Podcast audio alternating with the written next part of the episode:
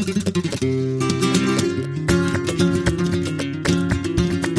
begrüße euch ganz herzlich zu 10 Minuten Jura, dem Podcast des Repetitoriums Hofmann aus Freiburg. Mein Name ist Frank Hofmann, ich bin Repetitor und Anwalt für Prüfungsrecht.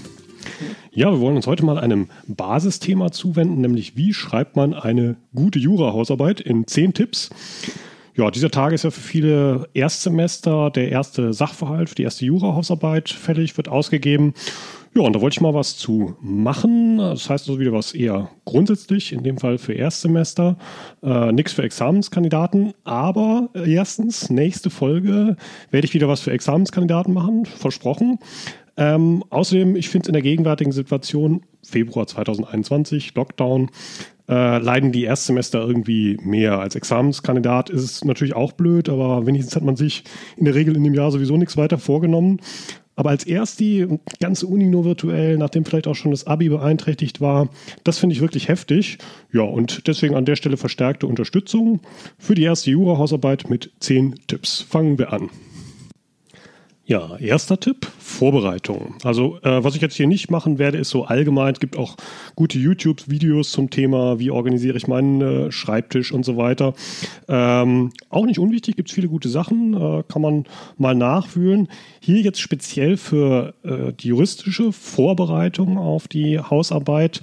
Ich würde mir, mal vorausgesetzt, dass an den meisten Universitäten zuerst eine Strafrechtshausarbeit geschrieben wird, äh, einen Strafrechtskommentar besorgen für zu Hause sich hinstellen, einfach, dass man jede Frage, die einem in Sinn kommt, spontan auch zu seiner Hausarbeit sofort nachschlagen kann. Zwei finde ich für Hausarbeiten besonders geeignet. Das eine ist von Jöx Jäger, der Studienkommentar STGB oder alternativ den Fischer STGB Standardkommentar. Der Jöx Jäger ist etwas studienfreundlich im Aufbau, wie er Paragraphen erklärt. Der Fischer dagegen ist der etwas etabliertere Kommentar und daher auch für Zitierungen etwas besser geeignet. Was ich auch gut finde, sich hinzustellen für Hausarbeiten, sind die Skripten der, von den Kollegen vom Repetitorium Altmann Schmidt. Man soll die Konkurrenz ja auch mal loben, wenn sie was gut macht. Äh, und zwar diese umfassenden Bände zum Strafrecht. Strafrecht AT1 und AT2. Ich glaube, der Autor ist Krüger. Ich finde da Meinungsstreitigkeiten sehr gut dargestellt mit, äh, ja, alle noch die letzte Mindermeinung mit Argument, dass man sie eben auch sehr, sehr gut übernehmen kann im Grunde für die Hausarbeit. Allerdings, äh, Disclaimer für die Klausur würde ich mich dann mit anderen Materialien vorbereiten. Also da finde ich diese Skripten wiederum zu umfangreich. Ergänzend würde ich mir auf jeden Fall einen Back-Online-Zugang irgendwie besorgen, wenn das nicht schon über die Uni läuft. Äh, Back Online ist ja so eine der beiden großen Datenbanken. Das andere ist Juris. Das ist eher für Praktiker da, im Grunde völlig unverzichtbar. Aber jetzt so für den wissenschaftlichen Bereich würde ich eher auf Back Online setzen. Da gibt es manchmal auch kostenlose Probeabos, die man sich äh, ziehen kann. Ja, und zu guter Letzt würde ich mir auf jeden Fall irgendwie entweder eine App oder wenn man eher offline unterwegs ist, ein Notizbuch hinlegen, wo man speziell nur einfach Ideen, Sammlungen, auch Ideen von Kommilitonen und so weiter, alles, was man hat für die Hausarbeit direkt niederschreiben und sammeln kann. Tipp 2, ich würde mir nochmal den Gutachtenstil klar machen. Und zwar bevor ich mit der Arbeit an der Hausarbeit auch schon der Lesephase beginne, weil es diese Lesephase eben auch schon strukturiert im Hinblick auf die spätere Darstellung. Gutachtenstil nochmal in aller Kürze bedeutet, dass die Tatbestandsmerkmale, die ich durchprüfe, dass ich bei jedem dieser Merkmale zunächst mal unterscheiden muss, halte ich dieses Merkmal für problematisch oder halte ich es für unproblematisch. Wenn ich das Merkmal für problematisch halte, dann muss ich im sogenannten Gutachtenstil dieses Merkmal prüfen. Das heißt, ich muss zunächst mit einer indirekten Frage meine Prüfung einleiten, also zum Beispiel fraglich ist, problematisch ist, zu untersuchen ist und so weiter dann entsprechend mein Rechtsproblem belabern und diskutieren und wenn mehrere Meinungen vertreten werden, die entsprechend darstellen mit Argumenten und das Ganze zum Schluss mit einem Ergebnis abschließen. Wichtig, Gutachtenstil heißt nicht, dass alle Merkmale im Gutachtenstil geprüft werden müssen in der Klausur. Es gilt insbesondere nicht für die unproblematischen Merkmale, also wo im Grunde völlig klar ist, dass das Merkmal erfüllt ist oder nicht erfüllt ist, man das also ganz kurz feststellen kann. Da springt man drüber in den sogenannten Urteilsstil, der sich auszeichnet dadurch, dass ich das Ergebnis vorwegnehme und dann noch so einen Halbsatz mit Begründung hinterher schiebe. Also wenn man mit der Konjunktion da oder weil verbindet, dann wird es richtig. Also etwa so Sätze wie die Geldbörse war für den A auch fremd da sie nicht ihm, sondern dem B gehörte. Ähm, ist natürlich ein bisschen unangenehm, wenn man so will, dieses Differenzieren, weil man bei jedem Merkmal dadurch, dass ich entweder diesen Gutachtenstil wähle, entweder mit der indirekten Farbe gehen und so weiter, oder es kurz darstelle im Urteilsstil, sozusagen Farbe bekennen muss gegenüber dem Korrektor, ob ich das Merkmal für problematisch halte oder für unproblematisch. Also da gibt es sozusagen keinen Mittelweg. Jo, dann Tipp 3. Es wird sozusagen ernst. Was mache ich, wenn ich die Hausarbeit das erste Mal in der Flosse habe?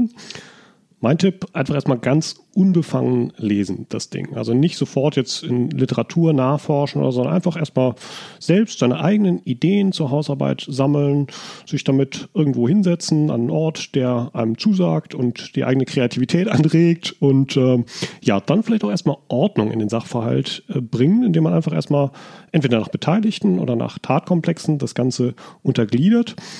Früh angewöhnen würde ich mir, wenn es eine Strafrechtshausarbeit sein sollte, und das ist ja an meisten Universitäten, einfach äh, sportlicher Ehrgeiz, alle Tatbestände zu finden. Das wird einem bis zum Schluss, bis in die Examensklausuren erhalten bleiben dass man häufig sich auf zentrale Delikte fokussiert und dabei Kleinigkeiten am Rand einem irgendwie unterlaufen.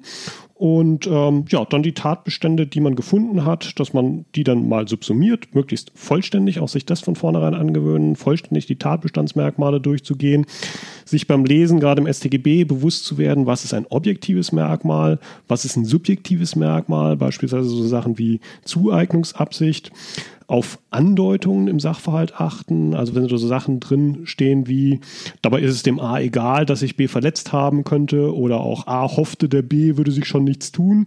Das könnte zum Beispiel auf die Abgrenzung Dolus Eventualis zu bewusste Fahrlässigkeit hindeuten. Also es gibt viel so versteckte Hinweise und auch schon in dieser frühen Phase gewissermaßen das eigene Gerechtigkeitsgefühl befragen. Was finde ich denn fair, was da am Ende rauskommt? Weil wenn man sich irgendwann mal in seinen Aufbauschemata verrannt hat, dann geht einem da häufig auch so ein bisschen der Blick für verloren. Deswegen auch in dem Punkt sich selbst in der frühen Phase der Befassung befragen. Dann Tipp 4, Themenschwerpunkte bilden. Größte Gefahr bei der Hausarbeit ist meines Erachtens äh, so eine Art unkoordiniertes Herumlesen und Springen in der Stofffülle. Äh, das hinterlässt nicht nur häufig ein unzufriedenes Gefühl, sondern ist auch tatsächlich nicht so effektiv im Vorankommen. Die meisten Hausarbeiten haben aber drei, vier, fünf klar identifizierbare Themenschwerpunkte. Und die würde ich mal für mich erstmal herausarbeiten, auch aufschreiben und dann für einen spezifischen Arbeitstag sich vornehmen, mal nur zu einem von diesen Punkten zu forschen und sich dann auch nicht ablenken lassen über ein Gespräch mit Kommilitonen, der ist dann gerade bei was anderem, sondern erstmal kann man sich eine Notiz machen, aber man bleibt dann erstmal bei dem, was man sich für den Tag vorgenommen hat und versucht das tiefergehend zu erforschen. Ich würde mir auch zu jedem Themenschwerpunkt, der da angelegt ist, in der Phase dann zwei oder drei Schlüsselfundstellen schon zurechtlegen, auch für das spätere Schreiben, dass man einfach sieht, eine bestimmte Problematik, wenn es um den Erlaubnistatbestandsirrtum geht oder was, man einfach sagt, wo wird das möglichst gut mal dargestellt, mit Mindermeinungen, herrschender Meinung, Argument, das kann ein Lehrbuch sein, ein Skript sein, ein Aufsatz. Auch nicht mehr als zwei oder drei, also Kernfundstellen, wo man sagt, die erklären mir das so, dass ich es mir daraus später für das Niederschreiben herleiten kann. Äh, wie gesagt, auch nicht mehr, selbst wenn man mehr zitieren will, aber dann klar unterscheiden, was sind die Fundstellen, aus denen ich wirklich schöpfen werde für meine spätere Hausarbeit und was nehme ich sozusagen nur als Anreicherung fürs Zitieren dazu, äh, gewissermaßen um das Literaturverzeichnis aufzufüllen. Das ist dann auch schon Tipp 5, Formulierungen. Das würde ich auf später verschieben. Manche sehen das auch anders. Ich habe mir ein paar YouTube-Videos angeschaut, so zum Thema Jura-Hausarbeiten. Die sagen, sofort am Anfang der Datei anlegen, schon mal formulieren und so. Würde ich eigentlich nicht machen, weil in der Hausarbeit, da hängt letztlich in der Darstellung alles von allem ab. Gewichtung am Ende, man hat ja auch eine Zeichenbeschränkung und wo verweise ich nach oben, wo habe ich tatsächlich oben was stehen und eh da später zu viel Umbauarbeiten. Also Formulierungen, das würde ich aus einem Guss machen. Tipp 6, gewissermaßen. Trotz der pandemischen Situation das unmittelbare Gespräch mit Kommilitonen über die Hausarbeit zu suchen. Ich weiß, das ist in der gegenwärtigen Situation mit Sicherheit besonders schwierig. Ich würde mir trotzdem ein, zwei, drei Kommilitonen suchen, die an derselben Hausarbeit wie ich sitzen und mit denen es Spaß macht, darüber zu kommunizieren, wo ich auch das Gefühl habe, das Gespräch bringt mich auch fachlich weiter und äh, auch nicht nur Texten, sondern das persönliche Gespräch suchen im Sinne von, man telefoniert, man Skype, man macht gemeinsam einen Spaziergang. Das ist nach meiner Auffassung in einem Fach wie Jura, ein Fach, das quasi aufs Rechtsgespräch angelegt ist, durch nichts zu ersetzen. Was in der gegenwärtigen Situation wegfällt, ist das, was man so die UB-Gerüchteküche nennen könnte oder die Seminargerüchteküche. Ähm, das hat vielleicht auch positive Aspekte. Bei Hausarbeiten ist es häufig so, wenn man da gemeinsam sitzt und äh, schreibt, dass dann ja doch viele, ich sage jetzt mal panikartige Gerüchte die Runde machen, was alles noch unbedingt rein muss in die Hausarbeit, welcher Aufsatz unbedingt zitiert werden muss. Davon ist dann bei Lichte besehen vieles übertrieben. Ähm, wie gesagt, äh, UB-Gerüchteküche in dem Sinne wird ja in der gegenwärtigen Situation ohnehin eher flach fallen. Tipp 7, ganz banal, rechtzeitig anfangen mit Schreiben der Hausarbeit, ähm, nicht zu kurz vor dem Abgabetermin anfangen. Erfahrungsgemäß passieren die meisten Mängel, die sich vor allen Dingen auch auf die äußere Form und Formulierungen beziehen, letztlich dann aus Zeitnot vor dem herannahenden Abgabetermin. Dann Tipp 8, sehr wichtig, Formalia. Das nehmen die Juristen wirklich bierernst. Also da unbedingt drauf achten, was wollen die für Formalien. Zum einen entscheidend natürlich zunächst mal der Vermerk unter der Hausarbeit, den ganz genau lesen. Äh, was jetzt da nicht erfasst ist und wenn man sich in Stilfragen unsicher ist, kann man sich einfach auch mal einen Aufsatz aus der NJW zum Beispiel daneben legen, einfach gucken, wie die das machen. Also NJW ist so State of the Art, würde ich sagen, für äh, Juristen einige wichtige Punkte mal ganz kurz rausgegriffen, die besonders häufig falsch gemacht werden. Beim Literaturverzeichnis ist sehr wichtig, dass sich das sozusagen mit den Fußnoten entspricht. Also alles, was in den Fußnoten zitiert ist, muss im Literaturverzeichnis drinstehen ähm, aber eben auch nicht mehr. Ne? Also muss ich eins zu eins entsprechen, sehr wichtig. Gliederungsprinzipien, wer A sagt, muss auch B sagen, ist das oberste Prinzip. Also wenn ich irgendwo mit A was aufgemacht habe, dann muss irgendwo unten auch noch ein B kommen, um es sozusagen wieder abzuschließen. Das gilt auf allen Ebenen, die man jeweils aufmacht. A, römisch erstens, arabisch erstens und so weiter. Und ähm, generell würde ich eine Hausarbeit übrigens auch nicht zu tief untergliedern. Also mehr als fünf Gliederungsebenen machen meistens eigentlich keinen Sinn. Irgendwann wird es zu abgehoben, dass man dann irgendwie dreifach klein a, Triple Alpha hat oder was. Da schaut dann kein Leser mehr durch. Umgekehrt auch, wenn man merkt, man hat jetzt so zwei, drei Seiten geschrieben und hat da überhaupt keine Gliederungsziffer, dann ist vielleicht auch wieder ein bisschen wenig an der Stelle. Dann bietet es sich vielleicht an, stärker zu untergliedern, um den Leser besser zu führen.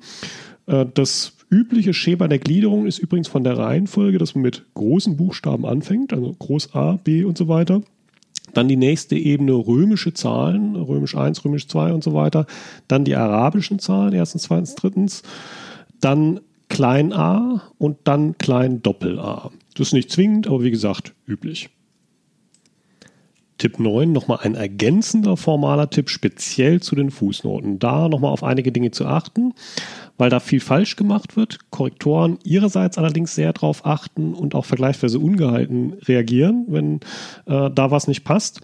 Also bei den Fußnoten nochmal, die immer groß beginnen und mit einem Punkt abschließen. Dann wichtig die Gerichtsentscheidungen, die in den Fußnoten zitiert werden, die möglichst einheitlich zitieren. Das ist was, äh, ja, Unterschiede ergeben sich da häufig, wenn man so ein bisschen mit Copy and Paste arbeitet. Dann hat man eine Entscheidung einmal aus der NJW zitiert und beim nächsten Mal die Fundstelle aus der Use, ist dann aber dieselbe Entscheidung und dass man da sich doch nochmal die Mühe macht und sagt, ich arbeite auf, dass das einheitlich ist. Dasselbe gilt natürlich für Kommentare, auch da sich einmal entscheiden, wie man die zitiert. Bei Kommentaren, die mehrere Bearbeiter haben, ist es immer wichtig, dass auch der persönliche Bearbeiter mitgenannt wird in der Fundstelle. Äh, dann noch bei Fußnoten äh, auch wichtig, was häufig falsch gemacht wird, dass man was belegen will, was eigentlich durch die Fundstelle gar nicht belegbar ist, weil es den konkreten Fall betrifft. Also wenn man zum Beispiel einen Satz drinstehen hat in seiner Hausarbeit, durch den Faustschlag hat der A bei dem X eine Gesundheitsbeschädigung hervorgerufen und dann eine Fußnote macht, äh, siehe Fischer StGB Paragraph 223 Randnummer so und so. Äh, wäre streng genommen für Leute, die formal genau sind, wäre das falsch, weil an der Stelle im Fischer wird ja wohl kaum was konkret zu A und X stehen. Ja, deswegen kann man das damit nicht belegen. Ähm, richtig wäre es zum Beispiel, man einfach abstrakt die Gesundheitsbeschädigung definiert, äh, hervorruft oder Steigern eines pathologischen Zustandes und dann Fußnote aus dem Fischer. Was auch gelegentlich falsch gemacht wird, wenn man das Gesetz zitiert, dann bietet sich auch keine Fußnote an. Also wenn man zum Beispiel schreibt nach Paragraph 433 Absatz 2 BGB, schuldet der Käufer den Kaufpreis und die Abnahme der Sache. Und dann sieht man häufig Fußnote, Palan, Paragraph 433, Randnummer so und so auch streng genommen stilistisch angreifbar, weil das der Kaufpreis geschuldet wird, das steht ja schon im Gesetz. Dafür brauche ich ja nicht den Parland. Ja, also das nochmal Sachen, wenn man also stilistisch auf die Fußnoten achtet. Wie gesagt, Korrektoren haben auch die Tendenz, da sehr genau reinzuschauen. Dann zehntens und letztes nochmal zur Formulierung der Hausarbeit wenn man die Hausarbeit fertig formuliert hat, äh, dann in jedem Fall nochmal gegenlesen lassen von jemand. Und da finde ich auch immer interessant als Erkenntnis, auch mal von einem Nichtjuristen so eine Hausarbeit lesen zu lassen. Es ist zwar so, der Nichtjurist, der wird vieles fachlich da nicht verstehen, was man von Erlaubnis, Tatbestandsirrtum und Error in Persona und Dolus Intualis, was man da erzählt. Aber es ist doch ganz interessant, auch so die Rückmeldung dann zu bekommen, welche Sätze der in sich als verständlich empfindet, welche nicht. Dann nochmal zum Beispiel auch drüber nachzudenken, ist das jetzt sozusagen für den unverständlich, weil ich da einen Fachterminus verwenden musste, um den einfach keinen Weg drumherum führt? Oder kann ich mich an der Stelle vielleicht auch verständlicher ausdrücken? Äh, also das finde ich immer sehr lehrreich, die juristischen Texte, die man selber schreibt, einem Nichtjuristen mal zum Lesen vorzulegen. Ähm, auch nochmal dran denken bei der Gelegenheit, wie gesagt, Gutachtenstil bedeutet nicht, dass man jedes Merkmal im strengen Gutachtenstil prüft. Äh, also immer mit fraglich ist, problematisch ist und so weiter ankommt. Ähm, das machen wir nur bei den problematischen Merkmalen, bei den unproblematischen kürzer. Entweder ganz knapp im Urteilsstil oder wirklich nur ganz knapp die Definition und ist erfüllt und zack. Äh, auch darauf nochmal die Hausarbeit durchzusehen, weil ich sag mal so, wenn man einen zu stark leiernden Gutachtenstil in dem Sinne hat, dass man völlig unproblematische Sachen, dass eine Geldbörse eine Sache ist im Sinne eines körperlichen Gegenstandes, dazu fünf, sechs, sieben Zeilen äh, plötzlich dann verliert. Zum einen nervt man den Korrektor, weil es schlichtweg den Lesefluss auch so ein bisschen stört und zum anderen sind es ja auch alles Zeichen, die man dafür drauf gibt. Äh, man hat ja die Zeichenbeschränkung und die investiert man eben dann unter Umständen besser in die wirklichen Probleme, wo es eben auch wirklich die Punkte gibt. Ja, das soll es für heute gewesen sein. Ich drücke allen Hausarbeiten, Schreibern die Daumen, dass eure Hausarbeiten unter diesen besonderen Bedingungen gut gelingen mögen. Ähm, wenn euch der Podcast gefallen hat, würde mich freuen, wenn ihr ihn abonniert. Ihr findet alle Folgen immer auch auf meiner Website www.repetitorium-hofmann.de www.ftf.de. Dort findet ihr auch einige kostenlose Skripten für euer Studium. Wenn ihr Wünsche habt, was ich in diesem Podcast mal besprechen soll, schickt mir einfach gerne eine Mail. Die Adresse findet ihr auch auf meiner Website. Ja, würde mich freuen, wenn ihr dem Podcast weiter folgt. Macht's gut, viel Erfolg in euren Hausarbeiten und Klausuren und tschüss.